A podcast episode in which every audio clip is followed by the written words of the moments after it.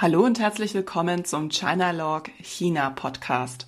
Mein Name ist Sabrina Weidmann, ich bin der Host von diesem Podcast. Passend zum Nationalen Volkskongress, der diese Woche in Peking stattfindet, durfte ich am 5.3., also am Dienstag diese Woche, einen langjährigen China-Kenner im Podcast begrüßen. Und zwar war diese Woche Stefan Baron mit dabei. Stefan Baron hat sich als mehrfach preisgekrönter Journalist einen Namen gemacht. Er arbeitete beim Spiegel und danach viele Jahre als Chefredakteur bei der Wirtschaftswoche. Stefan Baron hat Volkswirtschaft studiert und vor seiner Journalistenlaufbahn am Kieler Institut für Weltwirtschaft über Entwicklungsländer geforscht. Mittlerweile beschäftigt er sich bereits seit drei Jahrzehnten intensiv mit China den China-Interessierten unter euch und ich hoffe auch vielen anderen, dürfte er kein Unbekannter sein. Er steht momentan in den Buchläden wieder auf den Regalen. Er hat nämlich ein Buch veröffentlicht mit dem Titel Die Chinesen, Psychogramm einer Weltmacht. Er hat dieses Buch zusammen mit seiner Frau Guang Yin Baron geschrieben und veröffentlicht. Auf der Rückseite des Buches steht, dass es sich um ein Standardwerk zum Verständnis der Chinesen handelt. Ich kann das nur bestätigen und empfehle das auch immer wieder gerne meinen Seminarteilnehmern. Es bietet wirklich eine sehr, sehr gute Grundlage, um sich äh, Wissen über China anzueignen und daher durchaus empfehlenswert. Das Buch ist beim Econ Verlag erschienen. Wir sprechen heute im Podcast über die Chinesen und was sie ausmacht, aber auch über unsere eigene Sicht auf China und wie sich das durch die Medien auch geprägt hat und übertragen das dann auf das, was momentan auch in der Politik passiert. Also zum einen äh, Abschottung, zum anderen Ideen und Gedanken hin zu mehr Kooperation und versuchen das auch einzuordnen. Wer den Podcast schon länger hört, der weiß, wenn es um ähm, ja auch wirtschaftspolitische Themen geht, dann kann der Podcast durchaus mal länger werden. Ähm, deswegen auch diese Folge etwas länger, aber es lohnt sich auf jeden Fall. Und bitte seht darüber hinweg, dass am Anfang des Podcasts die Tonqualität ein wenig schlecht ist, aber das gibt sich dann im Laufe des Gesprächs. In diesem Sinne viel Spaß beim Zuhören.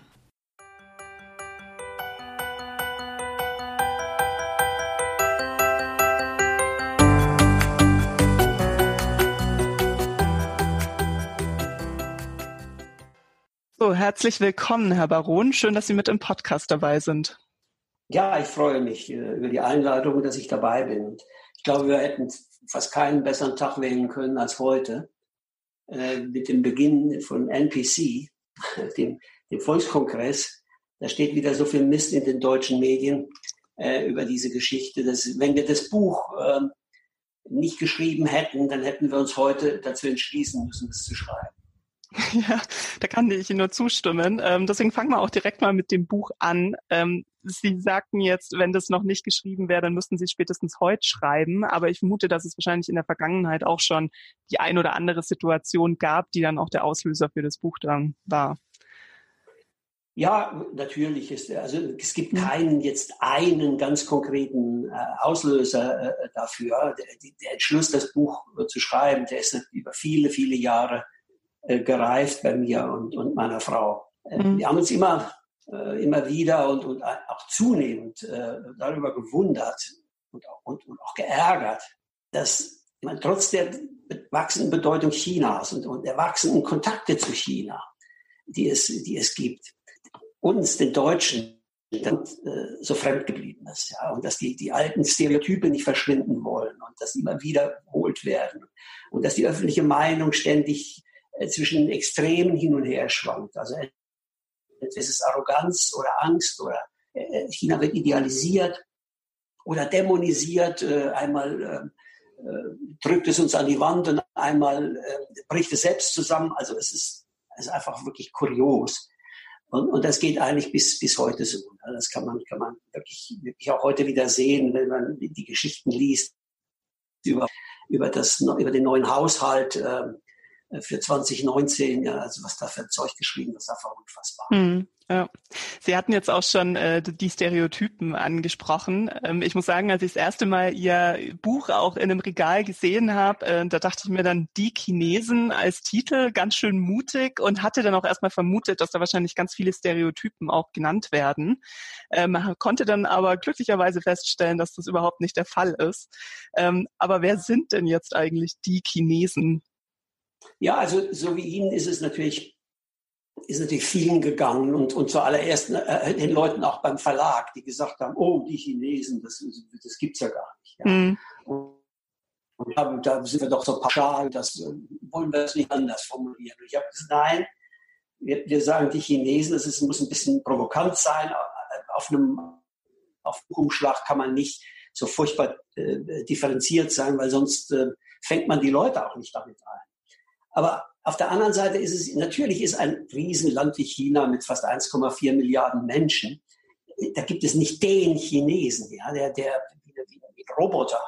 Das, das mhm. ist ein unglaublich vielfältiges Land. Aber es gibt eben auch einen, einen, einen Fundus an Gemeinsamkeiten für Chinesen. Und ich meine, das Buch geht über, über die Han. Also erstmal ist das ja natürlich eine bestimmte Ethnie. Früher hätte man gesagt Rasse, aber das hört sich nicht so gut an in Deutschland. Also 90 Prozent der Chinesen gehören der Ethnie der Han an. Das haben sie schon mal gemeinsam, die Chinesen. Und vor allem haben sie natürlich dann auch eine über Jahrtausende alte Geschichte, insbesondere Geistesgeschichte und Kultur, die ihnen, die ihnen gemeinsam ist, äh, den Han-Chinesen mindestens. Und das sind ja, wie gesagt, über, über 90 Prozent der Chinesen, deutlich über 90 Prozent. Da gibt's trotz, der vielen, ja. trotz der vielen Minderheiten, äh, die es gibt, ich weiß, ich glaube offiziell anerkannt über 50 Minderheiten. Aber das macht dann, das macht dann, weiß ich nicht, vielleicht 100 Millionen oder sowas aus. Ja. Ist für uns viel, aber für China nicht viel. Hm. Ja, das stimmt. Also Sie hatten auch jetzt angesprochen, dass es sich das natürlich über äh, tausende Jahre hinweg auch entwickelt hat. Ähm, jetzt gibt's da immer wieder so ein paar Schlagwörter, die hochkommen. Also zum einen natürlich Konfuzianismus, der ganz oft angesprochen wird im Zusammenhang mit China, was ja auch verständlich ist, wenn man sich mit der Kultur beschäftigt. Da sind aber so verschiedene Aspekte, die da auch dann wieder hochkommen. Ähm, das Thema kollektives Bewusstsein ist sowas, ähm, was man den Chinesen auch immer äh, zuschreibt. Äh, jetzt haben wir gerade den Nationalen Volkskongress, wo ein Riesenparlament zusammentrifft.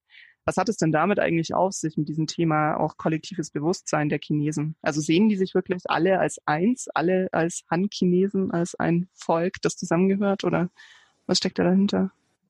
Ja, das, das glaube ich schon. Und, und zwar gilt das nicht nur äh, für die Chinesen, die in äh, China selbst leben, sondern auch äh, die, die draußen leben, in der sogenannten Diaspora. Das sind ja auch über 50 Millionen.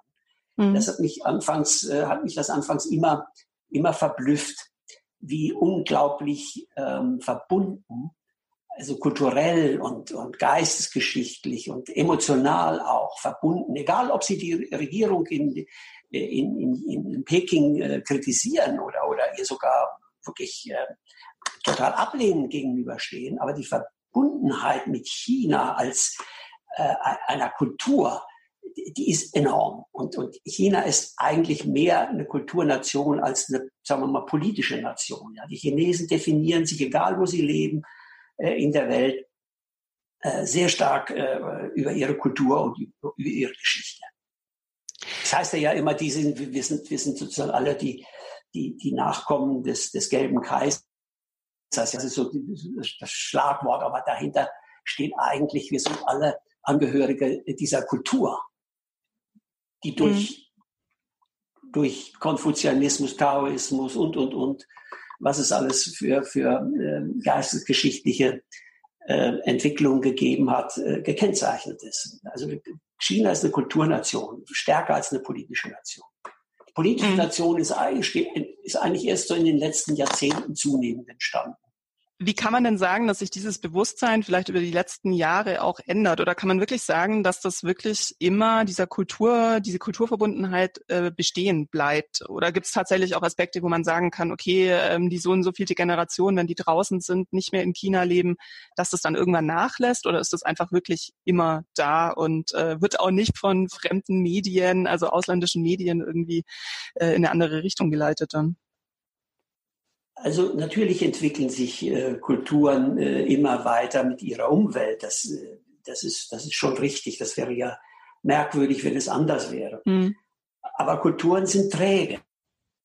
Und das gilt ganz besonders natürlich für eine, für eine so eine alte äh, Kultur wie die chinesische, die auch ja als einzige alte Hochkultur bis heute überlebt hat. Ja, Im Unterschied zu äh, Ägyptern, Griechen, Römer, Inkas, Babylonier, was weiß ich. Das, das darf man ja nicht vergessen, dass das eine, die einzige wirklich Jahrtausende alte Hochkultur ist, die bis heute überlebt hat. Das heißt, das ist ein ganz starker, äh, das ist ein ganz starker Basis da.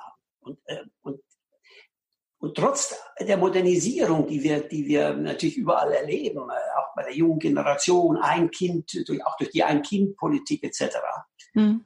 äh, trotzdem finde ich, ist im Kern, im Grund, das, die Veränderungen finden weitgehend an den Rändern statt. Aber im Kern ist, äh, ist, ist das geblieben, was, äh, was das Denken und, und, und Fühlen der Chinesen äh, geprägt hat. Also ich, ich habe das als in dem Buch haben wir das als Alltagskonfuzianismus. Das ist natürlich nicht mehr der der politische Konfuzianismus, der seinerzeit war mit diesen strikten Ritualen etc. Ähm, aber äh, das ist, das ist in, in Form von diesem Alltagskonfuzianismus. Äh, Oskar Weckel, der bekannte Sinologe, den Sie ja als Sinologin sicher kennen, mhm. hat das Metakonfuzianismus genannt. Ja? Also, und das ist mit, mit anderen, mit anderen, mit den anderen Strömungen wie Taoismus, Legalismus, Buddhismus und neuerdings äh, auch Marxismus, ist das eine, ja, so ein, ist zum Substrat geworden, äh, was, was eben wirklich bis heute weiterlebt und was im, im Kern die Chinesen weiter bestimmt und weiter bestimmen wird, äh, nach meiner festen Überzeugung. Und die Chinesen haben ja, das ist ja auch ein großes Kennzeichen von ihnen, auch und natürlich ein Kennzeichen einer sehr starken und alten Kultur, haben aber eine enorme Fähigkeit immer gehabt, fremde Einflüsse sozusagen äh, zu verdauen. Mhm. Das Beste aus ihnen rauszuholen und das Unpassende auszuscheiden. Also die, die sinisieren im Grunde äh, mehr oder weniger alles. Ja. Buddhismus ist sinisiert worden, äh, die Mongolenherrschaft, die Manchu-Herrschaft, äh, auch der Marxismus und der Sozialismus sind ja sinisiert worden. Das, was, was, was, was sich dort Sozialismus nennt und, und Marxismus, das ist ja, hat ja mit dem, was Karl Marx geschrieben hat und was in der DDR und in der Sowjetunion äh, praktiziert worden ist, ja eigentlich äh, äh, so gut wie nichts mehr zu tun. Ja, ist, mhm. Allein darüber könnte man ein Buch schreiben, vielleicht machen wir das auch. Ja, und das, ja. was das auch noch hinzukommt, ist, es gibt ja auch keine Einwanderung in China aus fremden Kulturen. Das ist ja auch ganz wichtig. Das heißt, die, die äußeren Einflüsse, äh, auch durch natürlich durch die durch das äh, abgeschottete Internet, teilweise abgeschottete Internet, sind die äußeren Einflüsse doch relativ begrenzt. Mhm. Äh, die, die, natürlich reisen äh, zig Millionen äh, Chinesen ins Ausland, aber erstens mal halten sie sich dort auch äh, meistens in Gruppen auf und unter ihresgleichen und äh, also da findet wenig, wirklich auch wirklich wenig echter Kontakt statt für einen Großteil der, der Leute, die nach außen reisen. Und, und es gibt, wie gesagt, keine Einwanderung aus fremden Kulturen. Und die Kultur ist, die chinesische ist so stark und die Fähigkeit sozusagen ausländische Einflüsse äh, zu verdauen, die ist auch enorm. Also deswegen äh, sehe ich, äh, dass der Kern der Chine der, das, was die Chinesen ausmacht, im Kern, das wird sich nicht, äh, wird sich nicht verändern. Also kann ich, also hm. zu meinen Lebzeiten sicher nicht und ich glaube auch danach nicht. Wie, wie kann man das dann äh, ein Stück weit vielleicht auch verallgemeinern, wie die Chinesen den Westen sehen? Jetzt hatten Sie gerade schon gesagt, ähm, naja, es wird viel sinisiert, das heißt, man sucht sich so ein Stück weit äh, das Beste aus dem Fremden dann vielleicht auch raus und äh, ja, übernimmt es bei sich, aber vieles eben auch nicht. Ähm, wie sieht man denn als Chinese so pauschal äh, das, was im Westen auch passiert oder den, den Westen so allgemein? Also wenn man auch äh, auf Reisen ist oder auch in der Politik beispielsweise? Also gemischt. Auf der einen Seite die, positiv sieht man immer noch, äh, sagen wir mal, den, dass, dass der Westen technologisch äh, und, und, und ökonomisch äh, im Allgemeinen äh, höher entwickelt ist als China, noch, muss mhm. man sagen. Ähm, auf der anderen Seite, negativ, äh, sieht man natürlich im Grunde die, äh, ja, so eine gewisse, so, so ein gewisses äh, Eingeschlafensein, eine Langsamkeit, eine Trägheit, eine, eine mhm. Selbstzufriedenheit. Ja, und, äh, und man sieht, äh, das wird zunehmend natürlich auch negativ betrachtet im Zusammenhang beispielsweise jetzt Huawei, äh, den Geschichten oder, oder dem, dem Handelskrieg mit den USA. Man sieht natürlich, dass den Chinesen, dass der Westen versucht, seine Position, insbesondere die USA, die Position, die sie jetzt haben, sozusagen auf Teufel komm raus und mit allen Mitteln zu bewahren und Chinesen, China den, den rechtmäßigen äh, Platz äh, in der Weltordnung sozusagen zu, zu verweigern. Und, und das erinnert sie natürlich schon sehr stark, äh, etwas, was ohnehin in der chinesischen Psyche sehr stark ist, die Erinnerung an, äh, an den Imperialismus und den, den Kolonialismus ja, und an die, an die Opiumkriege etc. Also da und das entwickelt natürlich, daraus entsteht natürlich ein, ein, ein, ein zunehmender Nationalismus auch. Ist das dann auch die Ebene, wo man sagt, okay, gesellschaftlich ähm, sieht sich China eigentlich so weit überlegen, dass man gar nicht unbedingt irgendwas aus dem Westen auch übernehmen will? Also dass man da äh, nein, nein, so weit, nein, nein, so weit würde ich nicht gehen. Also die, die, die übernehmen schon, also die, die beobachten ja ungeheuer genau, was, was viel genauer beobachten die uns und wissen auch viel mehr über uns als umgekehrt wir, wir mhm. über sie. Das ist ja sozusagen das ist ja mein, mein großes äh, Problem mit der ganzen Geschichte. Und auch deswegen haben wir natürlich das Buch geschrieben, ja? weil wir sagen, wir, wir können überhaupt der Herausforderung, die China darstellt, und das ist eine große Herausforderung, ökonomisch, systempolitisch, geopolitisch etc., der können wir nur angemessen äh, entgegentreten, wenn wir wissen, was in China überhaupt wirklich vorgeht und wie die denken und fühlen, was, was Sache ist und was nicht Sache ist. Und nicht diese, wenn wir uns darum nicht genug kümmern und äh, an unseren Psycho, an unseren, an unseren Stereotypen äh, äh festhalten und an, an, an dieser ethnozentrischen Einstellung, dann werden wir dieser Herausforderung nicht gerecht werden. Hm. Also äh, ein Stück weit vom Imperialismus endlich mal wegkommen und äh, einfach äh, versuchen zu verstehen, was da einfach passiert und äh, dann vielleicht ja, auch aufgreifen, was, was Sie von der von dieser ethnozentrischen Perspektive aus europäischer, aus amerikanischer, aus westlicher Sicht die Dinge zu betrachten, ja, und zu sagen, das, was wir hier ähm, äh, erreicht haben, das ist sozusagen die Ultima Ratio und danach hat sich äh, die ganze Welt sozusagen auszurichten. Und warum tun die das denn nicht? Äh, das kann doch nur böse sein oder dumm. Davon müssen wir uns verabschieden. Wir müssen uns, das heißt nicht, dass wir uns von unseren Werten äh, verabschieden, also in mhm. gar keiner Weise.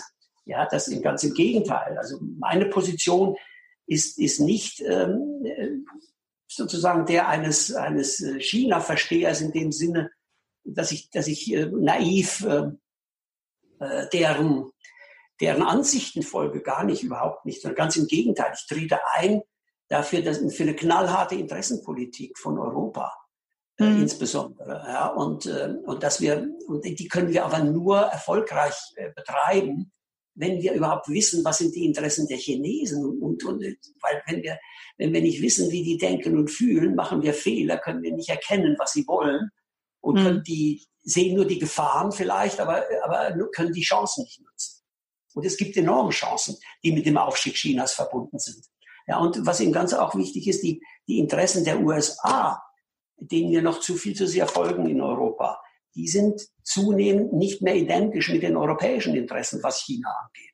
Die Amerikaner fürchten natürlich, ihre, ihre Hegemonialstellung zu verlieren mhm. und versuchen, die auf Teufel komm raus zu halten. Aber für Europa hat der Aufstieg Chinas, äh, finde ich, bringt eine historische Chance mit. Äh, äh, also sich, sich sozusagen freizuschwimmen auch von den, von den Amerikanern. Ja, und mhm. eine eigenständige äh, Größe äh, in der Weltordnung äh, wieder zu sein. Äh, und äh, insbesondere, wenn Sie mit der Seidenstraße beispielsweise, der Seidenstraße-Initiative äh, kooperieren würden, die, die würde enorme Chancen bieten für Europa. Vielleicht können wir da ja noch mal nachher mhm. nochmal drüber sprechen. Ja, also ich, ich finde, da waren jetzt gerade äh, sehr viele wichtige Punkte mit dabei, vor allem auch dieser Punkt. Also ich sehe das genauso, dass das absolut eine Chance auch bietet, was da passiert. Und man merkt es ja auch, weil momentan äh, die Diskussionen in Europa, in Deutschland auf einmal doch anfangen, sich zu drehen. Ähm, weil man eben jetzt auch China mehr als Wettbewerber wahrnimmt ähm, und eben nicht mehr rein als äh, das Land, wo man mal hingeht und schnelles Geld macht. Ähm, was natürlich jetzt so in dem Sinne jetzt auch noch nie wirklich möglich war, weil man natürlich immer auch die Risiken bedenken musste und so weiter und so fort. Aber letztendlich war das für ein Unternehmen aus deutscher Sicht, wenn es nach China geht, natürlich äh, weitestgehend positiv. Ähm, das ist jetzt aber auch so ein Bild, das sich momentan einfach wandelt. Und ich habe mich das selber so ein Stück weit gefragt, wie sich denn unser Bild über China überhaupt wandelt und ob das sich vor allem in der Öffentlichkeit tatsächlich wandelt. Also Wirtschaft ist jetzt mal ein Punkt, aber auch so das gesellschaftliche Bild, das wir von China haben. Tut sich da was in letzter Zeit? Das Bild, was wir von China haben. Ja. Ja, das wird, das wird eindeutig, aus meiner Sicht wird das eindeutig negativer. Ja, einfach durch mhm. die, äh, durch die, dadurch, man, die, die alte, ähm, für uns sehr vorteilhafte Arbeitsteilung, äh, wirtschaftlich, jetzt sprechen wir mal wirtschaftlich mhm. äh, erstmal wir verkaufen denen für ihre Entwicklung die Maschinen, die produzieren dort massenweise billige Produkte, die wir äh, einkaufen. Ja, da, da haben wir, erstmal haben wir einen Vorteil, indem wir denen die Maschinen verkaufen können, dann haben wir einen Vorteil, indem wir billig Produkte kaufen können, die vorher viel teurer waren. Mhm. Und dann verkaufen wir ihnen noch mit dem Geld, was sie verdienen, durch den Verkauf der Textilien, Schuhe etc., äh, verkaufen wir ihnen auch noch Mercedes und BMW. Also mhm. Also das war, das war eine äh, super Arbeitsteilung, äh, vor allem für uns auch. Nur diese Arbeitsteilung geht natürlich zu Ende und ist teilweise schon zu Ende gegangen. Äh, und die, die, die, die rücken uns äh, richtig auf die Pelle und äh, machen selbst auch jetzt ähm, hochwertige Güter und teilweise sind sie sogar schon voraus in manchen Dingen, äh, wie, wie, Sie wissen, ja. Mhm. Und das, das macht natürlich ähm, wirtschaftlich Angst. Und man sieht das ja, wie auch die deutsche Regierung äh, eigentlich darauf äh, reagiert, bisher ja enorm äh, defensiv und äh, ja mit mit äh, eher protektionistisch. Ja. Mhm. Äh, und die Merkel sagt also, wir müssen uns jetzt Regierung und oder Staat und Wirtschaft müssen sich müssen jetzt ganz eng kooperieren. Also man macht eigentlich Industriepolitik stärker oder will stärker Industriepolitik machen. Etwas, was man den Chinesen auf der anderen Seite die ganze Zeit, die ganze Zeit vorgeworfen hat und weiter vorwirft. Also eine ganz merkwürdige äh, Entwicklung, die da eigentlich äh, im Moment eintritt. Statt also zu gucken, wie wir uns selbst stärker machen, äh, mhm. versucht man eigentlich eher eine defensive und protektionistische Linie einzunehmen. Und das halte ich auch für, für ganz schlecht. Ja. Und, und dann auch politisch natürlich. Mit der, mit, der, mit der wirtschaftlichen Stärke Chinas kommt natürlich auch ein stärkerer Gestaltungsanspruch in der Weltpolitik äh, auf der Seite von China, was ja logisch ist. Ja, mhm. äh, äh ist ja klar, die, die Weltordnung, so wie wir sie kennen, äh, die ist äh, von den Siegermächten des Zweiten Weltkriegs gemacht worden, insbesondere von den Amerikanern.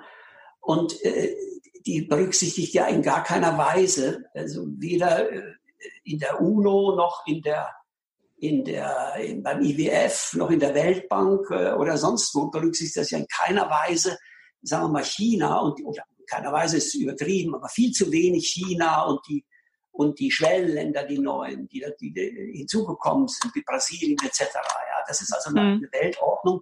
Die Franzosen und die Engländer sitzen im, im, im Sicherheitsrat der UNO. Das natürlich im Grunde gehört dann gut China ist drin, aber im Grunde gehört dann natürlich Indien rein und solche Länder. Also das sind das ist eine Weltordnung, die ist von gestern und China will diese Weltordnung natürlich ändern und mhm. den neuen äh, Gegebenheiten anpassen. Und das macht natürlich äh, vor allem natürlich den Amerikanern auch äh, große Angst. Ja, Sie hatten jetzt auch angesprochen, dass man ähm, ja aus chinesischer Sicht den Westen eher für seine Langsamkeit und äh, Langsamkeit und Trägheit auch kennt, äh, ein Stück weit beziehungsweise das so wahrnimmt. Ähm, das heißt für mich jetzt eigentlich, dass das, was momentan passiert, auch dass China da einfach einen neuen Wind mit reinbringt, äh, gerade so in die Struktur internationaler Organisationen und so weiter, dass das tatsächlich halt einfach auch eine Chance bietet, um äh, hier mal Reformen einzuleiten. Ähm, allerdings ja. heißt das natürlich für alle, dass man dann ein Stück weit auch nachgeben muss. Ja, das, äh, mhm. das, äh, natürlich, grundsätzlich ist diese Chance gegeben und, und deswegen finde ich diesen, diesen Aufstieg und dass wir die nun stärker äh, wirklich den Atem von denen stärker spüren, müsste eigentlich wirklich ein Antrieb für uns sein. Also und wenn ich uns sage, meine ich Deutschland und Europa. Mhm. Äh, nicht nur Deutschland allein, aber vor allem Deutschland, weil wir sehr stark äh, natürlich wirtschaftlich auch von China äh, abhängen und auch von einer äh, neuen Weltordnung, in der China eine größere Rolle spielt, auch politisch, Europa dann insbesondere politisch auch profitieren könnten. Das ist, bietet enorme Chancen. Also schauen Sie nur an, die Kooperation mit der Seitenstraße. Das würde ökonomisch, insbesondere Deutschland, enorm, enormes Wachstumspotenzial bringen. Denn wir könnten äh, mit unserem, insbesondere mit der Maschinenbaubranche, äh, könnten wir natürlich, wenn sich der Nahe und Mittlere Osten äh, entwickeln, enorm, äh, äh, enorm äh, profitieren, äh, was das Wachstum angeht. Wir könnten für Europa und speziell auch für Deutschland enorm profitieren, wenn nämlich der mittlere Nahe Osten, und es gehört ja zur Seidenstraße auch Afrika, ein mhm. Stück weit mindestens dazu, wenn, wenn die sich stärker entwickeln mit Hilfe von, von China und Seidenstraße, und wenn wir dabei mitmachen, dann äh, im Grunde lösen wir damit jedenfalls zu einem ganz guten Teil das große Immigrationsproblem. Denn wenn die Länder im Mittleren und Nahen Osten und in Afrika, wo ja die Flüchtlinge, die sogenannten oder Immigranten äh, herkommen hauptsächlich und, in, und zukünftig noch viel mehr herkommen werden, wenn es, äh, wenn es, wenn die, diese Länder so von Krieg und, und, und äh, von, äh, zerrissen sind und, und mhm. Wohlstand nicht vorankommen, dann, wenn das sich ändert, wenn dort Wohlstand einzieht und, und, und Stabilität, dann ist das natürlich vor allem für Europa gut. Die Amerikaner, die können sich immer äh, zurückziehen. Ja, die können Libyen bombardieren und Syrien und den Irak. Und wenn es dann schief geht, und die Leute kommen dann aber zu uns hierher, ja. Die mhm. fliehen zu uns und wir haben die Probleme damit und die ziehen sich dann irgendwann wieder zurück äh, nach Amerika, das ist weit weg. Ja. Das heißt, wir, wir können da politisch und ökonomisch enorm profitieren. Ja, also wir sind jetzt auch schon relativ weit so in diese äh, wirtschaftspolitische Diskussion auch rein. Ähm, ich würde ganz gern noch mal kurz zu diesem China-Bild ähm, zurückkommen, weil ich äh, das ehrlich gesagt auch nicht so richtig verstehe und deswegen hoffe ich, dass Sie mir da weiterhelfen können. Also ich habe mal so ein bisschen der Deutschen oder der genau das Bild, das wir von China haben. Also ich habe mal so ein bisschen geguckt, so ähm, über die Jahre, was sich da auch getan hat, wie unsere Wahrnehmung von China ist. Und ähm, ich glaube, die erste Schlagzeile, die ich gefunden hatte, war von 1957, wo der Spiegel getitelt hat mit die gelbe Gefahr. Ähm, das war, glaube ich, das erste Mal, dass das dann auch so hochkam. Ähm, da ging es natürlich noch stärker drum, dass sich der Kommunismus, äh, also ich glaube, also der, Aus, äh, der ausschlaggebende Grund für diesen Artikel war, dass Mao in Ungarn eine äh, Rede gehalten hat und dann so ein bisschen die Angst war, dass sich das jetzt weiter ausbreitet und dann von da auch kommt.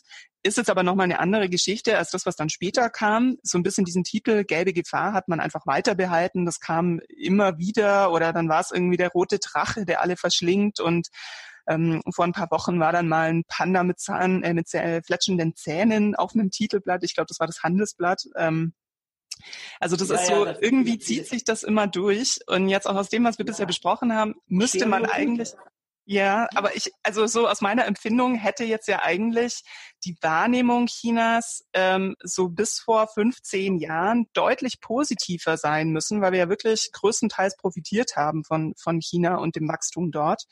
Ähm, und jetzt vielleicht so ein bisschen, weil man tatsächlich dann doch Angst bekommt, äh, ins Negativere umschlagen müssen. Aber eigentlich war das ja schon immer so.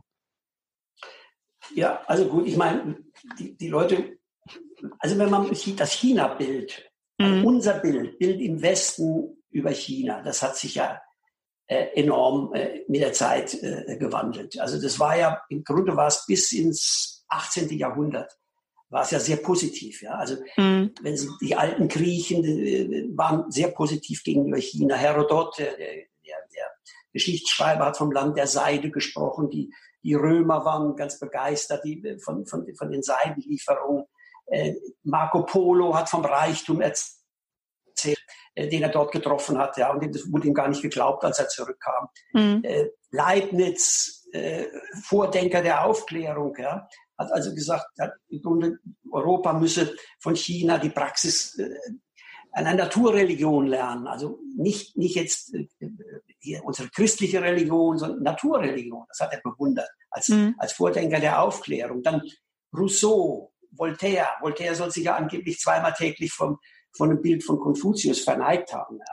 Die waren fasziniert auch äh, von, der, von dieser naturgesetzlichen Fundierung mhm. äh, der chinesischen Philosophie, also insbesondere eben vom Konfuzianismus und, und vom Taoismus und haben gesagt, China äh, kann eigentlich als Vorbild für einen aufgeklärten Absolutismus äh, damals äh, gelten. Kant ja, hat Konfuzius gelobt, dass er die, die moralischen Pflichten des Menschen besonders betont, dass er wegen der praktischen Vernunft. Ja.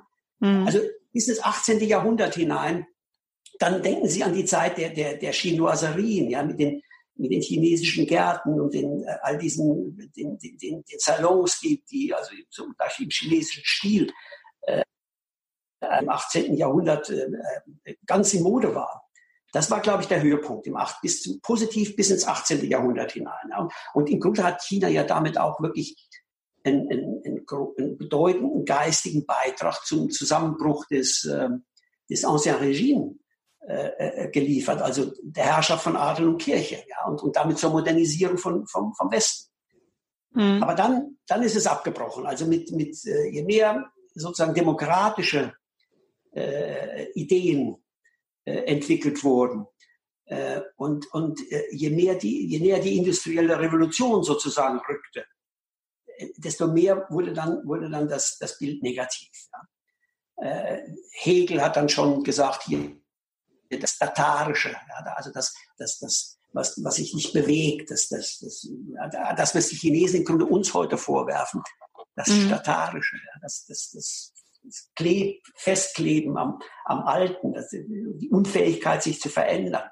Nietzsche war, hat Kant dann natürlich enorm kritisiert, ja, hat, hat, hat das ja im Grunde, äh, das, was er erzählt, als Königsberger Chinesentum äh, sogar bezeichnet. Dann, dann kam die, der Kolonialismus, die Opiumkriege. Dann, dann denken Sie an die Hunnenrede ja, von Kaiser Wilhelm. Das wird ja auch wo Sie vorhin gelbe Gefahr gesagt haben, das kommt ja von Kaiser Wilhelm. Ja? Hm, mhm. Der, der, hat ja, der hat ja, äh, da, als die da dieses Expeditionskorps unter deutscher Leitung äh, äh, zur Niederschlagung des, des, äh, des Boxeraufstands 1900 nach, nach äh, China geschickt haben, da hat er ja diese Hundenrede gehalten. Äh, ja, und ich meine, da hat er gesagt, hier das, also wie die Hunnen so, so ungefähr vor tausend Jahren sich einen Namen gemacht hätten so möge Deu der Name Deutschlands in China bekannt werden. Ja, also dass nie mehr ein Chinese wagt, einen Deutschen auch nur scheel anzusehen.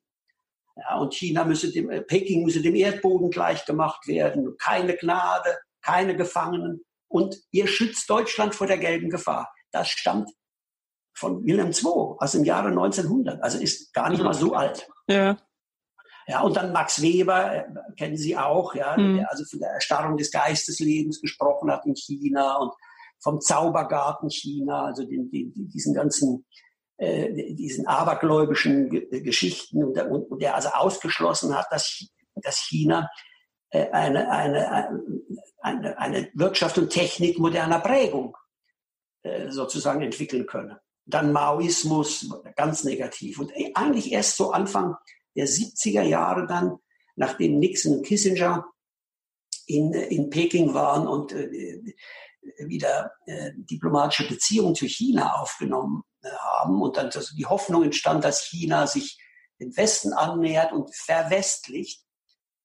Dann gab es eine Phase, äh, wo wieder ein besseres Bild von, von China entstanden ist, dann auch mit Deng Xiaoping, Mhm. Und, und äh, das ist aber wieder jetzt, glaube ich, gekippt, äh, eher in Richtung wieder schlechter äh, mit Xi Jinping, den die Leute ja gerne äh, mit Mao vergleichen, obwohl ich mhm. das für äh, teilweise nur sehr, nur sehr partiell für richtig halte. Ja, weil eben wieder jetzt diese Angst vor der wachsenden äh, wirtschaftlichen Stärke und, und vor diesem vermeintlichen Hegemonialstreben wieder, wieder aufgekommen ist und, und stärker geworden ist. So nach dem Motto, ja, äh, was nicht sein darf, das kann nicht sein. Also sozusagen, dass ein nicht westlich verfasstes Gemeinwesen, ein nicht demokratisch, äh, kapitalistisch im westlichen Sinne äh, verfasstes Gemeinwesen erfolgreich ist, das kann eigentlich nicht sein. Ja? Mhm. Also ist es sozusagen gegen alles, äh, was wir gelernt haben. Und, und, und deswegen ja, gibt es jetzt inzwischen einen richtigen äh, Antisinozismus, finde ich. Also mich, mhm. mich, mich äh, erinnert das manchmal sogar an Antisemitismus in dieser, in dieser pauschalen. Äh, natürlich kann man das nicht in Deutschland nicht vergleichen mit, mit Antisemitismus, weil wir, wir denken hier immer an, sofort zu Recht an den Holocaust. Aber mhm. wenn man da mal äh, das Ganze aus einer stärker internationalen Perspektive ab, äh, aus äh, anguckt, dann ist das eine pauschale Vorteilshaftigkeit, die also wirklich schon Parallelen aufweist zum, zum Antisemitismus. Ja, also ein, ein, ein Feind von außen, den man, den man äh, sich ausguckt als Sündenbock für die, die man drin macht. Mhm. Die Chinesen sind ja überall so erfolgreich, ja, egal wo sie sind. Und das kann doch alles nicht mit rechten Dingen zugehen und die, die betrügen und so weiter. Also das hat schon, äh, das hat schon Parallelen. Ja. Mhm. das, das, ist, ist ganz furchtbar. Wenn in dieser, in dieser, äh, dieser, mit dieser Geisteshaltung äh, weitermachen, dann äh, gibt es äh, nicht nur einen kalten Krieg, sondern womöglich noch einen heißen. Mhm. Also das Thema mit dem China-Bild, also man, ähm, ob, auch wenn das so negativ in Deutschland ist, hat man zumindest trotzdem noch ähm, den Eindruck, dass alles Richtung Kooperation geht und nicht wie die USA jetzt wirklich so relativ starr auch auf Abgrenzung. Ähm, wie ja, sind denn ja, weil natürlich, weil natürlich ähm, klar, weil natürlich die USA die sehen sich in ihrer Hegemonialstellung bedroht, ja, und versuchen mhm. diese Stellung mit allen Mitteln zu verteidigen. Das trifft auf Deutschland ja nicht zu. Ja. ja? Äh, und die USA sind ökonomisch auch weit weniger von China abhängig als wir. Insofern mhm. ja. ist unsere, äh, unsere Position, die deutsche Position, schon anders als die amerikanische. Nur sie ist nach meinem Gefühl nicht weit genug anders. Sie müsste noch deutlich anders sein ja, und viel stärker kooperativ mit China im europäischen äh, Rahmen. Mhm. Also insbesondere jetzt von einem äh, wirtschaftlichen Hintergrund. Also dass wir einfach sagen, okay, wir sind deutlich abhängiger, wir müssen da mehr dran arbeiten oder ähm Ja, nicht nur, sondern ich meine, wir laufen Gefahr, Deutschland und Europa, wir laufen Gefahr, sozusagen auf der falschen Seite der Geschichte zu landen, ja? Und nicht mitzukriegen, äh, äh, wie, wie sich die Verschiebung des Schwerpunkts äh, der Weltpolitik und Weltwirtschaft äh, nach Osten und Süden äh, nach Eurasien kann man, kann man sagen, hauptsächlich, ja. Mhm. Wie, wie, sich das auswirkt und, und, und, und welche historische Chance das für uns eigentlich ist und dass wir diese Chance verpassen. Die Wachstumschancen, die sich durch die Seitenstraßen ergeben, aber auch die politische Stabilisierung Europas, die sich durch das, die, das, die Lösung der, der, des Immigrationsproblems äh, ergibt. Und, und dass wir auch im Grunde ein Mittler sein können und Friedensstifter sein können zwischen den beiden Hegemonial, äh, großen Hegemonialkräften, nämlich zwischen USA und China. Das heißt, wirklich eine bedeutende Rolle für, für Europa in der künftigen Weltordnung, äh, sich mit dem, äh, mit dem Aufstieg Chinas und, und seiner Außenpolitik und der Seitenstraße konkret verbinden. Mhm. Dass wir das alles verpassen.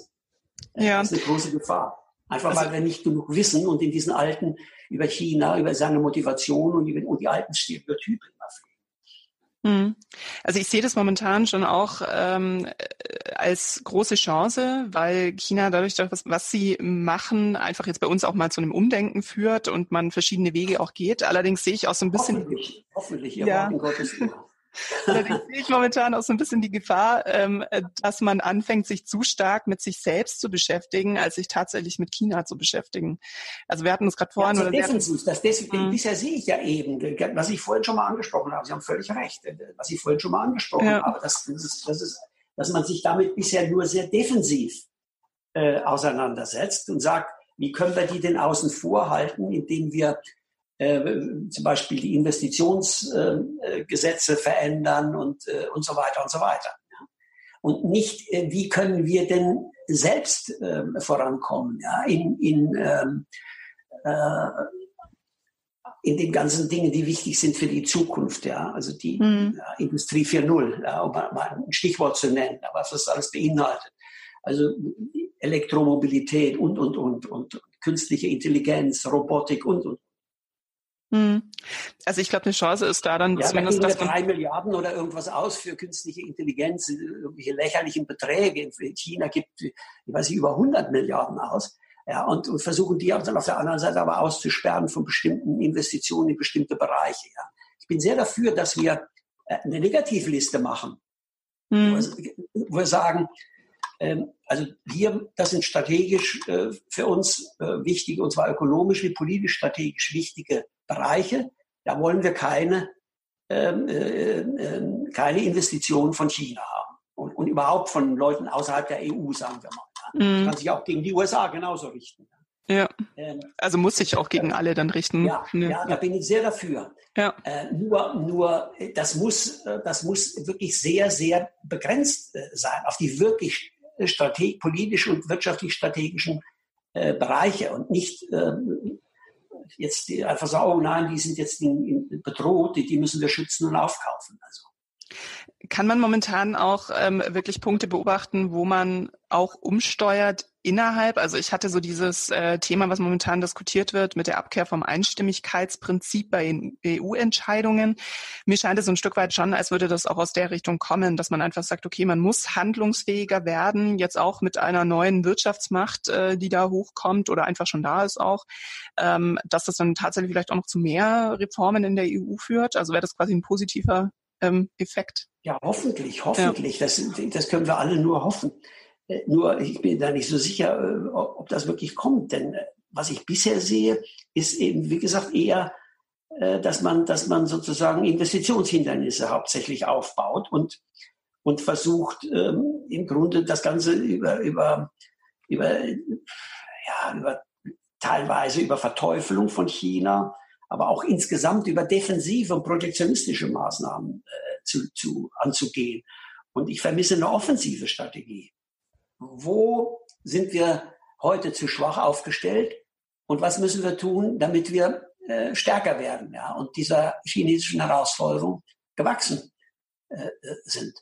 Ja, das mhm. bedeutet natürlich enorm, das bedeutet eine ganz, eine totale Umsteuerung eigentlich in den, in den Ausgaben, ja, bei den Haushalten. Also das ist, äh, da müssen wir viel, viel mehr ausgeben für, für Bildung und Wissenschaft und, und, äh, und die Zukunftsindustrie, Industrie 4.0, alles, was in der Industrie 4.0 läuft.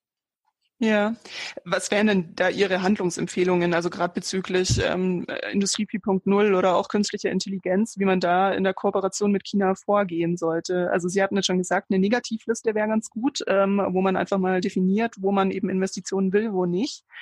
Ähm, aber gibt es da trotzdem noch andere Grenzen, die man setzen muss? Oder, oder vielleicht auch anders gefragt, haben wir überhaupt die Möglichkeit, Grenzen zu setzen? Oder sind wir da als äh, kleines Deutschland äh, eigentlich nicht in der ja, Lage dazu? Klar, klar, klar haben wir, haben wir äh, die Möglichkeit, Grenzen zu setzen. Nur ich finde, den hm. Ansatz, Grenzen zu setzen, der darf nicht im Vordergrund stehen. Wie gesagt, wir müssen an bestimmten Stellen müssen wir sagen, bisher und nicht weiter. Insofern Grenze. Aber unser Hauptaugenmerk muss darauf äh, äh, gerichtet sein, nicht Grenzen zu setzen, sondern uns selbst zu stärken und, äh, die, und gut, vernünftige, auch für uns gewinnbringende und unseren Interessen dienende Kooperationen einzugehen. Mit China auch. Mhm. Ja, also insbesondere, ich komme immer wieder darauf zurück, äh, mitmachen bei der Seidenstraßeninitiative. Da verweigert sich ja Europa bisher eigentlich äh, weitestgehend, ja. Und das ist keine Politik, die, die im Interesse Europas ist, sondern das wird ganz verheerend sein, wenn wir das nicht machen. Ich meine, wir können ja enormen Einfluss äh, nehmen, weil was will denn China mit der Seidenstraßeninitiative letztlich? Also die wollen natürlich ganz viel damit, aber äh, äh also ja, aber letztlich wollen ihre westlichen Provinzen entwickeln, die wollen gewisse Überschüsse äh, äh, absetzen äh, können mhm. im Ausland. Die wollen natürlich, dass ihre großen Infrastrukturfirmen, Eisenbahn etc. Aufträge bekommen. Aber das Wesentliche, was sie wollen, ist, sie wollen den Schwerpunkt der Weltwirtschaft und, und Weltpolitik wieder zurückverlagern vom Atlantik nach Eurasien, da wo er ja Jahrtausende lang war. Ja? Also das, das war ja früher war ja immer bei den Römern, den Griechen, den, den Babyloniern, den Ägyptern, ich weiß nicht, war von Amerika keine Rede um vom Atlantik, sondern das war immer Eurasien. Eurasien war der Mittelpunkt der Welt. Mhm. Und die wollen im Grunde Eurasien wieder zum Mittelpunkt der Welt machen, ja, weil das natürlich nicht, weil sie äh, das beherrschen wollen, äh, aber weil sie damit ihre eigene Situation stärken können und, und, und äh, auch ihre Versorgungssicherheit und überhaupt die Stabilität und Sicherheit. China hat, glaube ich, keine, äh, keine, kein Hegemonialstreben wie, wie die USA. Die Chinesen sind, das wissen Sie, haben keinen Missions, äh, Missionarsgeist und äh, kein Sendungsbewusstsein und äh, sind, sind, sind, haben nicht so dieses, wie die Amerikaner, so wollen nicht den Weltpolizisten spielen. Das interessiert die gar nicht. Wenn sie das gewollt hätten, hätten sie das in der Geschichte schon häufiger machen können, haben sie aber nie, nie gemacht. Äh, Cheng He kennen Sie, die die Geschichten, damals hätte China äh, die Welt erobern können und, und übernehmen können. Sie wollte, das hat ihn interessiert. Das sind sie auch heute nicht. Die genügen sich selbst. Sie sind auch groß genug, äh, um sich selbst zu, zu genügen. Aber sie brauchen, wenn sie dieses Ziel haben wollen, Eurasien wieder ein Schwerpunkt der Welt, äh, Wirtschaft und Weltpolitik, dann brauchen sie, wie der Name ja schon sagt, Europa. Denn ohne Europa werden sie dieses Ziel natürlich nicht äh, erreichen können. Wenn Europa da nicht mitmacht, und sich äh, dem amerikanischen Lager anschließt, dann kriegen wir eine Zweiteilung der Welt. Und äh, ob die friedlich äh, sein wird, äh, da habe ich große Zweifel. Und Europa hätte die Chance, dort zu kooperieren, ohne dass das nur konfrontativ mit den USA wird. Also ich wollte jetzt gerade auch schon die Frage stellen, ob wir uns vielleicht künftig mehr als äh, Eurasier sehen sollten und nicht rein als Europäer. Definitiv, Aber, definitiv. Die, unsere Zukunft liegt, da bin ich fest von überzeugt, in, in Eurasien nicht in der transatlantischen äh, Gemeinschaft. Das heißt nicht, dass wir mit den Amerikanern brechen, überhaupt nicht, in gar keiner Weise. Im Gegenteil, wir, wir können dafür sorgen als Europa, dass es zwischen äh, USA und China friedlich zugeht. Was würden Sie denn sagen, ist da die Rolle der Medien auch? Also wir hatten es jetzt schon, dass relativ negativ ähm, berichtet wird momentan. Ähm, was müsste da passieren, damit sich dieses Bild wieder dreht und man eben mehr Richtung Kooperation, mehr Richtung Eurasien ähm, oder einem, einem friedfertigen Eurasien-Gedanken geht. Ähm, was muss da alles passieren? Ja, also die, die Rolle der Medien ist leider ganz furchtbar. Äh, und äh, ich meine, schauen Sie, aber das geht ja eigentlich schon in der Schule los. Ne? Ja, ja. In der Schule wird ja schon kaum, wann, wann, also China, ich möchte wissen, was die Leute über China, chinesische Geschichte in der Schule normalerweise erfahren. Ja, Grundschule, Hauptschule, selbst Gymnasium. So nichts. Nee. Und 5000 Leute, ich bin hinterrücks umgefallen, als ich diese Zahl hörte. 5000 Leute in Deutschland lernen im Moment Putonghua, also Mandarin. Mhm. In, in, Spanien sind es, glaube ich, 30.000, in Frankreich 40.000, obwohl die viel weniger Einwohner haben. Mhm. Dann gucken Sie sich an, Forschungsinstitute in, in Deutschland. Ja, da gibt es ein Forschungsinstitut, was sich mit China äh, schwerpunktmäßig beschäftigt, mhm. MERIX. Mhm. In Amerika gibt es ein Dutzend mindestens. Ja. Dann, dann die Medien. Ich meine, die Medien haben, die berichten doch über jeden, äh, über jedes Tweet von, von, äh, von äh, äh Donald Trump. Mhm. Aber aus China kommt doch eigentlich wenig insgesamt für die Bedeutung des Landes und wenn äh, im Grunde ein ganz enger Bereich immer, immer dasselbe, immer wieder gekäut. Das alte Lied ist der Übertype. Ja. Das sind vielleicht in Amerika, das sind vielleicht die, die Mainstream-Medien, die großen deutschen Medienhäuser haben dort vielleicht zwei Leute. Bloomberg hat in, in, in China 50. Wall Street Journal, New York Times, Washington Post und so weiter, die haben dort ein Dutzend Leute. Das heißt, wir wissen, die deutschen Medien sind viel zu schwach dort vertreten. Und äh, im Fernsehen, ich meine, das ist ja grauenvoll ich meine, das, die müssen nicht unbedingt die, die, die Namen von chinesischen Politikern oder Firmen korrekt aussprechen in der Tagesschau. Das äh, verlange ich gar nicht, obwohl sie sich, obwohl sie sich bei türkischen und amerikanischen und sonst wie ja die Zunge fast abbrechen, um das zu schaffen. Aber das müssen sie gar nicht machen. Nur, ich finde, den Vornamen und den Nachnamen sollte man schon auseinanderhalten können. Also, ja, und das, das geht dauernd, geht das auch durcheinander. Unglaublich finde ich sowas. Also, es ist ein, ein ganz spärliches Wissen nur da. Mhm. Und es gibt, und es gibt diesen, äh, wie soll ich sagen, es gibt diese, ja, diese, ein gewisses, ein gewisses Vorurteil, eine, eine gewisse einseitige transatlantische Orientierung. Was, was auch verständlich ist, weil natürlich, ich meine, wir, wir sind äh, jahrzehntelang äh, eng mit Amerika verbunden. Wir haben, also, wir müssen Amerika auch für vieles dankbar sein. Marshallplan, Luftbrücke, Wiedervereinigung und so weiter. Ja, und wir haben, wir teilen mit denen auch äh, natürlich äh, äh, bestimmte Grundwerte. Also dass da eine, eine Nähe da ist, ist auch klar. Und es gibt ja auch im Bereich, wenn man jetzt mal von Soft Diplomacy oder Soft Power spricht und sowas, gibt es ja all diese äh, Institute ja, und, und, und Institutionen, Atlantikbrücke, äh, Aspen und so weiter. All das hat ja China nicht. Hm. Das heißt, wir haben, wir haben zwei Dinge. Wir haben ein, ein grauenvoll mangelndes Wissen über China und wir haben eine, eine einseitige äh, transatlantische Orientierung, die auch dazu führt, dass wir natürlich von Amerika, und auch weil die stärker in China vertreten sind mit ihren Medien und Englisch sozusagen die Sprache ist, die wir auch ganz gut verstehen, mhm. wird natürlich, werden wir auch, fließt auch in die deutschen Medien viel zu viel die amerikanische Sichtweise ein. Das heißt, eigentlich ist es Zeit für eine, äh, mal eine Überarbeitung unseres Konzepts. Also wirklich umfassend, jetzt äh, gar nicht rein nur die Medien, sondern wirklich äh, Bildung, äh, Forschung, ja, Wissenschaft. Absolut. Absolut. Ich meine, das Auswärtige Amt hat 2017 mit Gabriel erst, das muss man sich mal überlegen, erst eine eigene Asienabteilung äh, aufgemacht. Das mhm. war vorher, ich glaube, mit Afrika oder was zusammen.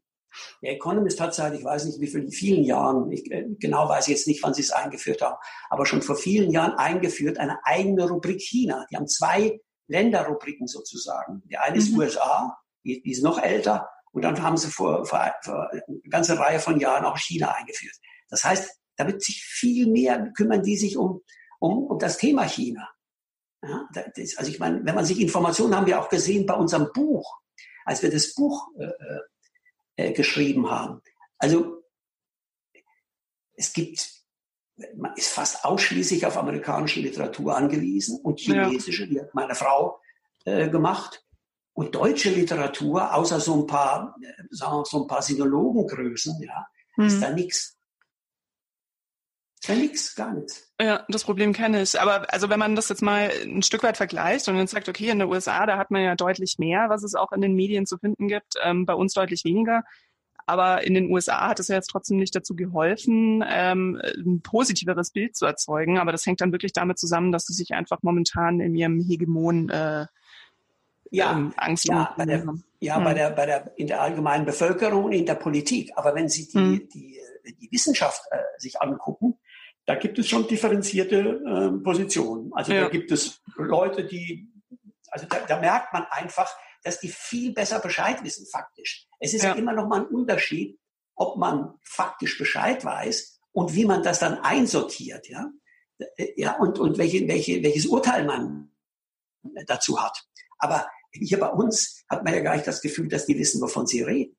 Also die Amerikaner wissen, wovon sie reden. Sie entscheiden sich dann vielleicht gegen China aus hm. nationalistischen oder nationalen Gründen, aber sie wissen, wovon sie reden. Also ähm, ja, äh, das, deswegen ist das auch, also gerade wenn man äh, sich wissenschaftlich informieren will, dann ähm, findet man wahnsinnig viel in den USA. Ich finde auch sehr, sehr viele fundierte Sachen. Aber genau, man muss es eben selber bewerten können und das kann man eben nur, wenn man äh, da die nötige, nötige Grundausbildung hat, würde ich mal sagen, was ich jetzt äh, einfach vielen, die da sich dazu äußern, jetzt nicht immer unterstellen kann. Ähm, Nein, ich meine, wir hatten, wir hatten das ja heute auch schon diskutiert im Rahmen vom äh, Nationalen Volkskongress, wo man dann eigentlich äh, bei ziemlich allen großen äh, Zeitungen die gleichen Überschriften findet, die auch nicht immer inhaltlich dann einfach korrekt sind. Den Bias sehen Sie ja. Da, da, die, die, Überschriften, gut, die sind äh, vom, äh, im Wesentlichen sind ja die, die ganzen Stücke, die findet man ja überall gleich online, mhm. weil die von DPA beziehungsweise ja. Reuters kommen. Ja. Also da steht, die Überschriften werden, sind dann teilweise nochmal zusätzlich und Vorstände sind dann nochmal zusätzlich äh, verschlimmbessert worden. Also da steht dann, die Chine, also das, das Wachstum schwächelt und die, ähm, das Militärbudget äh, genau. deutlich erhöht. Also ich meine, dass man, da muss man erstmal drauf kommen, dass man dann sofort aufs Militärbudget kommt. Ja? Jetzt mal, und auch Fotos, äh, NTV zum Beispiel hat ein Foto gleich oben mit, mit Militärparat oder irgendwas. Ja? Also das zeigt doch so eine Voreingenommenheit. Dann, ich, ich meine, da, nirgendwo ist wirklich geschrieben worden, also natürlich steigt das, steigt das ähm, Militärbudget, steigt auch stärker als äh, das Wachstum, aber es sinkt im Vergleich zum Vorjahr. Ja? Im Vorjahr war es, glaube ich, 8,1 Prozent Wachstum, diesmal sind es 7,5 Prozent. Und mhm. auch im vorletzten Jahr war es mehr. Das heißt, im Grunde hätte man genauso gut die Überschrift machen können, Militärbudget sinkt. Mhm. Wenn man es überhaupt in die Überschrift nimmt, was ich gar nicht für ja. richtig äh, finde, ja. Sondern äh, dass die die Mehrwertsteuer äh, um von 16 auf 13 Prozent senken bei für für produzierende für das produzierende Gewerbe ist viel bedeutender eigentlich, ja.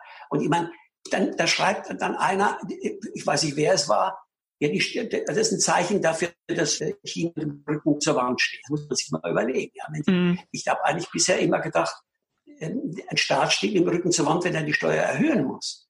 Die, die senken sie. Ja, das mhm. ist ja bei uns, äh, was ist das für uns für ein Theater, äh, wenn es um Steuersenkungen geht? Das sind wir ja gar nicht so in der Lage. Die machen zack von 16 auf 13. Das ist ein enormer Schritt. Ich glaube, das sind, weiß ich nicht, insgesamt mit den, mit den anderen noch im Bereich äh, Immobilien und Transport von neun auf, von zehn auf neun und all sind also insgesamt geben die, glaube ich, so 300 Milliarden äh, US-Dollar umgerechnet in die, mhm. in die Wirtschaft rein dadurch, ja. Also enorme, ein, ein enormer Schritt. Der ist, der ist überhaupt nicht. Stattdessen kommen die und sagen, ja, der, der, das Militärbudget steigt um 7,5 Prozent. Oder sie sagen, das ist auch muss auch von DPA oder von Reuters kommen, weil ich das auch in mehreren äh, äh, Online-Sites gelesen habe. Äh, China möchte, China will äh, Taiwan er erobern. erobern steht da. Also ja. davon ist mir nichts bekannt, ja. ja, ja. Äh, dann, dann, dann, ich glaube, bei der FAZ heißt es, obwohl niemand, also die, die, die, die, die äh, Kommunisten in Peking äh, betrachten äh, die demokratische Inselrepublik Taiwan als Teil der Volksrepublik, obwohl sie nie ein Teil davon war. Die betrachten die auch nicht als Teil der Volksrepublik, haben sie auch nie betrachtet, betrachten die als Teil von China. Man ist ja genauso, wie man bei uns damals gesagt hätte, die, die äh, demokratische Regierung in Bonn betrachtet die DDR als Teil der Bundesrepublik. Mhm. Das ist ein Unfug, die betrachten als Teil Deutschlands. Also da wird ein Zeug, da wird ein unmögliches, also teilweise richtig falsch und vor ja. allem aber, selbst wenn es nicht falsch ist, absolut tendenziös und negativ. Und die Politiker, die lesen das natürlich auch und die, das Volk liest das und die Politiker richten sich ja immer danach, äh, was das Volk denkt, denn sie wollen ja gewählt werden. Deswegen ist das so verheerend, weil es sich dann am Ende auch in Politik niederschlägt, konkreter. Ja, also das ist leider was, was ich äh, auch sehr häufig beobachten kann, weil halt ähm, auch dann viele Fragen dazu gestellt werden. Ne? Also man greift irgendwelche Schlagzeilen auf und dann ähm, hält man die für oder liest auch nicht weiter nach und dann ist das irgendwie so das Gegebene, ähm, was man halt zu China weiß und ist äh, leider halt oft sehr, sehr negativ. Ähm, was ich zumindest aus dem, aus dem Volkskongress bislang äh, mitgenommen habe, ist natürlich, dass die Wirtschaft abkühlt was, was bedeutet das denn äh, oder wie würde Ihre Einschätzung äh, sein dazu, dass das auch für China bedeutet? Heißt das, dass man sich letztendlich früher oder später auch wieder mehr auf sich selbst konzentrieren wird oder hat das damit eigentlich überhaupt nichts zu tun, sondern man geht eher genau in die andere Richtung, dass man sagt, man muss eigentlich noch viel mehr nach draußen, also auch jetzt über die Seidenstraße, um da einfach äh, ja sich breiter aufzustellen? Ich jetzt mal so. Ja, absolut, absolut. Ich meine, Sie sehen ja, Sie sehen das ja an diesem Investitionsgesetz, an dem neuen, ja. Äh, dass die ja ganz beschleunigt äh, im Grunde jetzt durch den, durch den Volkskongress ziehen wollen. Äh, das ist übrigens auch etwas, der Volkskongress, ja, das Scheinparlament und äh, nicken alles nur ab und so. Natürlich ist es kein Parlament wie unseres. Mhm. Natürlich nicken die am Ende das ab, was kommt. Nur der Prozess, der davor ist, auf den wird überhaupt nicht ein. Das geht manchmal über Jahre. Und die mhm. machen manchmal fünf, sechs äh, Gesetzesentwürfe, ja, bis da kommt. Und das Ganze kommt von, ich meine, die kommunistische Partei sind, das sind 90 Millionen Menschen, die da, damit immer so getan, als würde Xi Jinping morgens aufwachen und würde sagen, also das machen wir jetzt so. Und dann beim nächsten Volkskongress wird gesagt, ja, zu 100 Prozent und so. Also das ist natürlich abenteuerlich. Das sind 90 Millionen Menschen, die, die diskutieren Mhm. Manchmal jahrelang, ja. Ich, der, der, Volkskongress, der hat ja auch einen ständigen Ausschuss, der ständig äh, über diese Sachen macht und diese Entwürfe. Das gibt manchmal fünf, sechs Entwürfe. Wenn Sie diesen mhm. NPC-Observer verfolgen, da sehen Sie das, wie, wie oft das hin und her geht und nochmal zurückverwiesen wird und nochmal. Und bis es dann am Ende natürlich abgenickt wird, klar. Aber das wird im Bundestag bei der letzten Lesung auch abgenickt. Also ich, ich will damit gar nicht sagen, natürlich ist es kein Parlament wie unseres. Äh, überhaupt gar keine Frage, das ist nicht der Punkt. Nur wir, wir begreifen auch nicht, welche, sozusagen, wie die Prozesse dort ablaufen. Ja? Und deswegen mhm. können wir auch gar nicht richtig eingreifen in diese Prozesse und sie auch nicht beeinflussen in keiner Weise und können sie auch gar nicht richtig einschätzen. Mhm. Also ich glaube, das sieht man an diesem Investitionsgesetz jetzt, das äh, im zweiten Entwurf, das wird jetzt verabschieden, ganz sicher in den nächsten zehn Tagen. Äh, auch äh, um den sozusagen um die ohnehin, weil sie eben sehen, dass sie sich stärker wieder öffnen müssen, die Privatwirtschaft wieder stärker fördern müssen, die äh, ausländische Investitionen reinholen müssen, mhm. einfach um, um zu modernisieren und auch zu wachsen wieder stärker. Deswegen die, die, die Richtung ist größere Öffnung und, äh, und, und, und nicht, ähm, nicht sich wieder verschließen. Aber das ist ein Trend, der schon, wenn Sie angucken, äh, beim, beim 18. Äh, Parteitag 2017 im Herbst ist das schon völlig klar gewesen. Ja, da müssen Sie nur nachlesen, was der Jinping und die anderen dort gesagt haben. Ja, das, das ist völlig klar. Das war die, die, die, die Amerikaner mit ihrem, mit, ihrem, mit ihrem Handelskrieg beschleunigen das jetzt. Und im Grunde ist es ja öfter so gewesen, äh, dass Druck von außen äh, eingesetzt worden ist, sogar von der Regierung, äh, um bestimmte Dinge durchzuboxen, die im Land selbst zwischen den einzelnen Fraktionen in der Partei, in der kommunistischen Partei umstritten äh, gewesen sind. Man darf ja nicht vergessen, da gibt es enorme ähm, äh, Unterschiede auch in der, in der Partei selbst, in, weil Interessenunterschiede. Da gibt es ja Leute, die haben an, an Staatsunternehmen, haben die natürlich äh, ein hohes Interesse, dass die, die sein, wie sie sind, weil sie davon enorm, enorm verdienen. Und mhm. die einzelnen Provinzen sind, sind längst nicht so gefügig, äh, wie man das denkt. Ich meine, warum kommt diese ganzen Geschichten dauernd hier lernt, äh, die, die, sozusagen die Xi Jinping-Parolen? Ja das ist, das dient alles dazu, die Leute sozusagen auf einen Kurs einzuschwören. Das ist viel, viel schwieriger. Ich meine, wir haben ja hier in Deutschland schon mit unseren 80 Millionen enorme Probleme.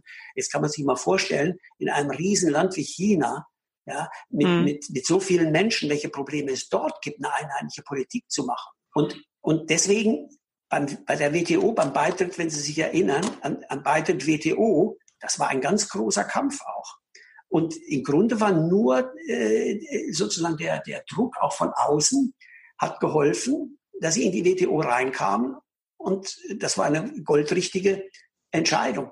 Jetzt die, die, die Reformierung der, äh, des Staatssektors, dadurch, dass die da stärker auch private äh, Beteiligungen reinlassen, äh, dass, dass, dass die Regierung sich stärker aus dem direkten Management von, von, von Staatsunternehmen raushält und das Ganze professionalisiert, dass die Privatindustrie stärker von den staatlichen Banken unterstützt werden muss und mehr Kredite bekommen muss, die Öffnung ähm, nach draußen, ausländische Investitionen, Gleichbehandlung, besserer Schutz von, von geistigem Eigentum, was natürlich auch damit zu tun hat, dass die das jetzt natürlich selbst auch äh, wollen, weil, weil sie natürlich im Grunde in vielen Bereichen auf Augenhöhe sind und ihr eigenes, ihr eigenes geistiges Eigentum schützen wollen die Chinesen öffnen im Grunde immer dann und äh, das sieht so aus, als wären die jetzt sozusagen halb umgefallen oder, oder, oder würden unter Druck arbeiten. Sie, das ist nicht richtig. Wenn sie, sie können genau all das, was die jetzt machen und das, was der Westen eigentlich und die USA insbesondere fordern, haben die selbst schon auf die Schiene gebracht. Und sie, der Druck vom Westen wird jetzt teilweise genutzt, um es parteiintern und mhm. äh, landesintern umzusetzen. Ja, okay. Also wir haben jetzt äh, wahnsinnig viele Themen angeschnitten ähm, und äh, war bislang auch wahnsinnig spannend. Ich könnte jetzt gerne noch weitermachen, aber ich fürchte, wir sprengen dann die Zeit des Podcasts. Deswegen würde ich ganz gerne noch eine Abschlussfrage stellen. Und zwar, welchen Rat würden Sie denn jetzt so der jungen Generation geben, die Deutschland die nächsten zwei bis drei Jahrzehnte in Wirtschaft und Politik führen wird? Was wäre da so ein, ein fester oder vielleicht auch zwei feste äh, Tipps, die man definitiv mitgeben sollte? Ja, also sich vom, vom dem ethnozentrischen Denken, was ich schon oft angesprochen mhm. habe, zu verabschieden, äh, sich, sich in, mehr interkulturelle Kompetenz, vor allem im Hinblick auf Asien und dort besonders auf China, mhm. äh, zu verschaffen, äh, Chinesisch zu lernen, also ich mhm. würde sagen, äh, kurz, kurz gesagt, go east, young man. ja, genau. Vielleicht dazu auch als Abschluss. Ich erinnere mich, wie ich mal äh, vor vielen Jahren in einer chinesischen Disco war und alle Chinesen dann laut mitgeschrieben haben, Go West, where the skies are blue. Und damals musste ich dann noch total lachen. Und ich glaube, wenn die da heutzutage drüber nachdenken würden, dann würden sie es wahrscheinlich auch lieber umdrehen, das Ganze. Ja, ja. ja. Genau. Okay, es, vielen Dank. Es sind ja schon viele Leute auch nach Osten gegangen. Ja. Sieht man in Shanghai und überall ganz viele. Ja, das stimmt. Ja. Also es ist ein positiver Trend da, ähm, können wir so vielleicht mal festhalten. Ja, ja. Okay, vielen, vielen Dank, dass Sie mitgemacht haben. Ähm, war Gerne, wahnsinnig war spannend. Ja. Das war der China Log Podcast. Wenn Ihnen der Podcast gefällt, Sie Anregungen, Kritik oder Feedback zum Podcast haben, dann schreiben Sie doch eine Mail an kontakt@weidmann.com. Ich sage ganz herzlichen Dank fürs Zuhören und bis zum nächsten Mal.